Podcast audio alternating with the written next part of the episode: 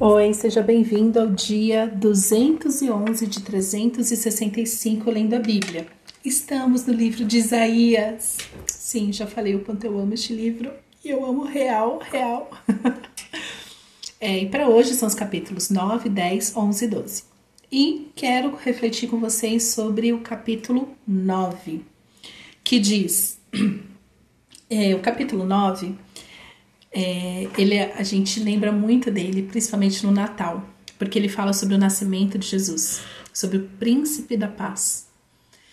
Então, o livro de Isaías é um livro, como toda a Bíblia, todo o Antigo Testamento nos mostra é, essa espera por Jesus. E hoje, nós que vivemos é, a ressurreição de Jesus, que Jesus está vivo, ele habita em nós, nós precisamos viver a verdade que está escrita aqui em Isaías. Em Isaías diz: Mas para a terra que estava aflita, não continuará a escuridão.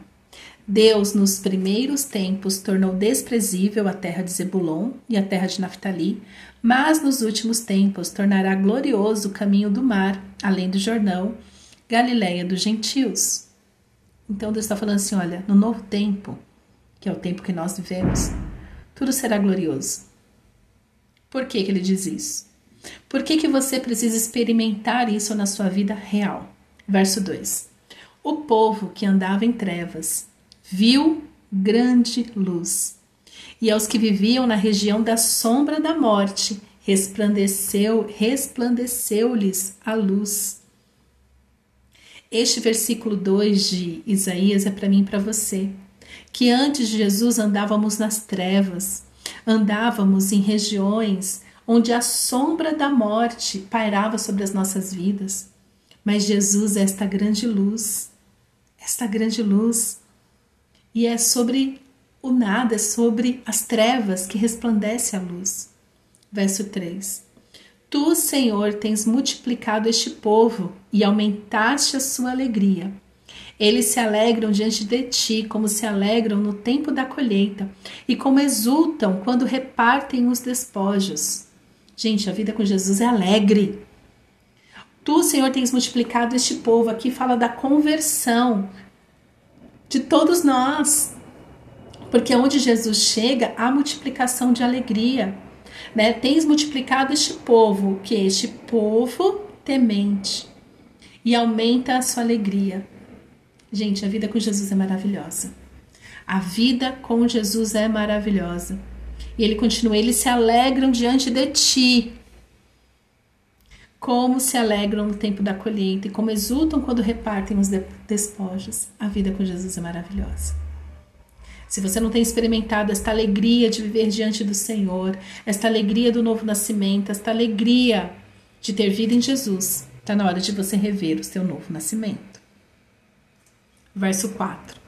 Porque tu quebraste o jugo que pesava sobre eles, a vara que lhes feria os ombros e o cetro do seu opressor, como no dia da vitória sobre os midianitas. É o Senhor que quebra, é o Senhor que nos livra de todo mal. É Jesus que vem nos libertar deste jugo que pesa sobre nós, a vara que nos fere os ombros. O mal, Jesus vem nos libertar de tudo que nos aprisiona. Por isso que a Bíblia diz, né, que foi para a liberdade que ele nos conquistou. Que liberdade é essa? Essa liberdade que nós só temos em Cristo de andar na luz. Não uma vida de libertinagem, porque o pecado aprisiona. O pecado aprisiona. O arrependimento liberta.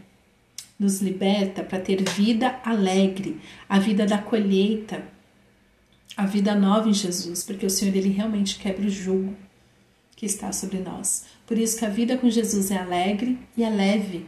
Não existe jugo. Não existe jugo opressor. Verso 5, verso 5. Porque toda bota com que o guerreiro anda no tumulto da batalha e toda roupa revolvida em sangue serão queimadas, servirão de pasto ao fogo.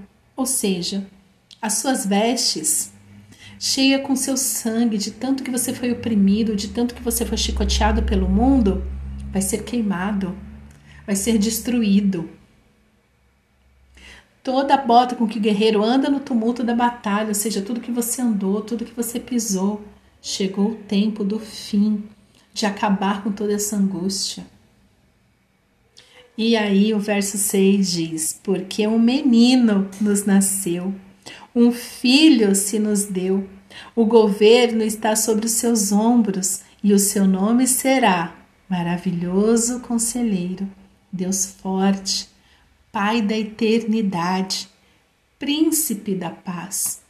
Ele estenderá o seu governo e haverá paz sem fim sobre o trono de Davi, sobre o seu reino, para o, estabelecer, para o estabelecer e para o firmar, com juízo e com justiça, desde agora e para sempre. O zelo do Senhor dos Exércitos fará isso. Aleluia! Aleluia! Este é o nosso Jesus, este Jesus que nasceu, um filho se nos deu, foi dado para nós, para mim e para você. O governo está sobre os seus ombros e o seu nome será Maravilhoso Conselheiro. Jesus o maravilhoso conselheiro. A palavra de Deus, como nós lemos em Provérbios, né, na multidão de conselhos a sabedoria. Toda a sabedoria que nós precisamos está em Jesus. Ele é o maravilhoso conselheiro.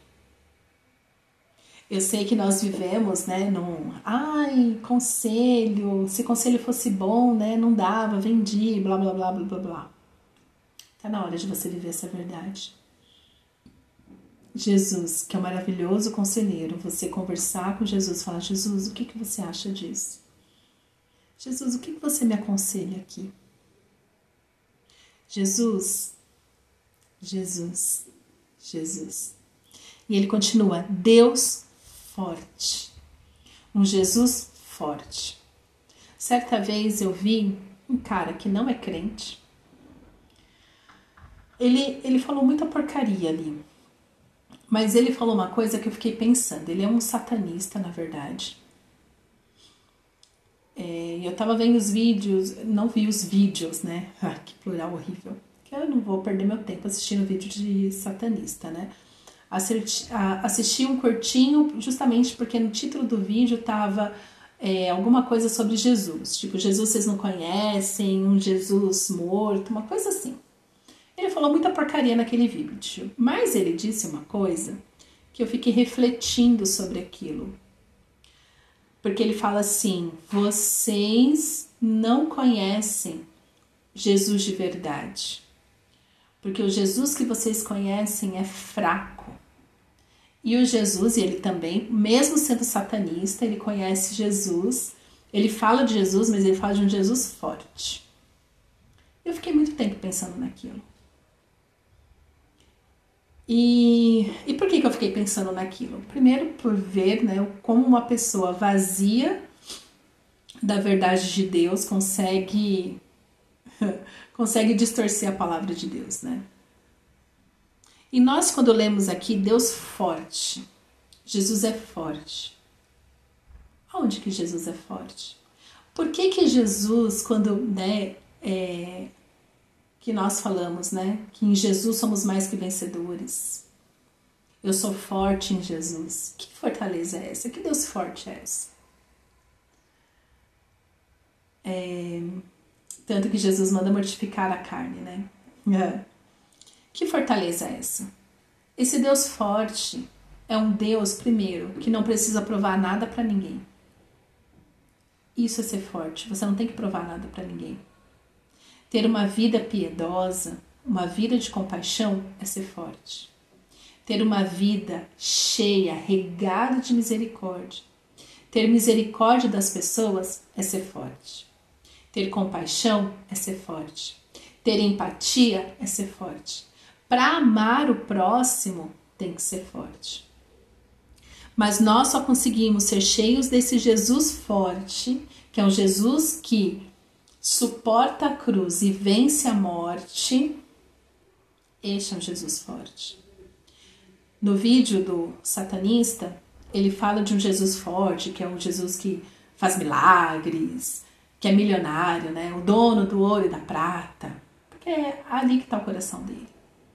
Mas uma pessoa que realmente tem um encontro com Jesus, que entende o Evangelho, que vive o Evangelho, sabe que a fortaleza está em depender do Senhor, ser cheio de graça, de misericórdia, ser cheio de Jesus. Ser cheio de Jesus é ser cheio de tudo que Ele é. E Ele é forte. Ele é um maravilhoso conselheiro.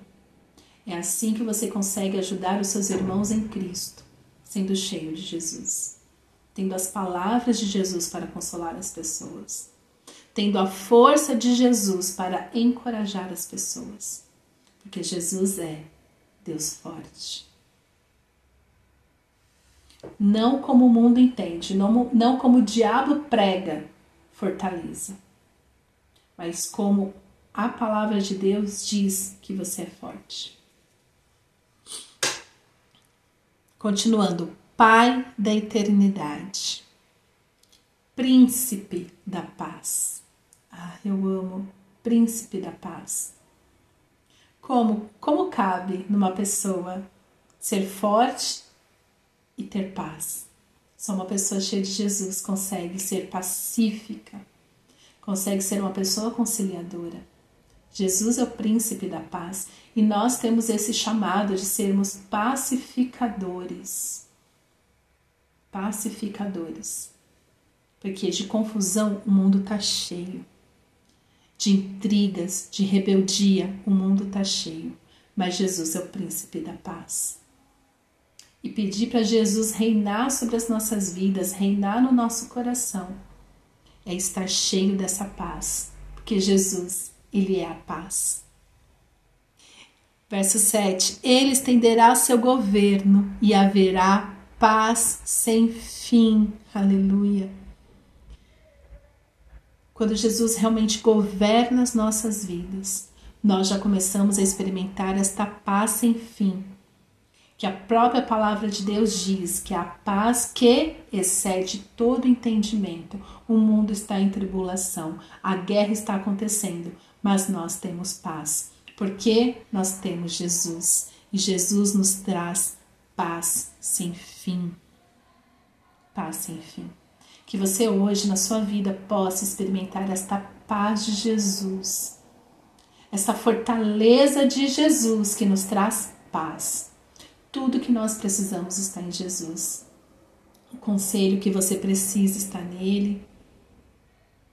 A paz que você precisa está nele. Amém? Jesus, Jesus, vem reinar sobre as nossas vidas. Vem, Jesus, resplandece sobre nós a tua luz, resplandece sobre as nossas trevas, eliminando todas as trevas. Vem, Jesus, governar sobre as nossas vidas, nos governar com a tua paz, com a tua força. Príncipe da paz, reina sobre nós, reina sobre nós, trazendo paz trazendo ordem para o nosso caos. É o que te pedimos, Jesus, em teu nome. Faz um milagre em nós. Amém.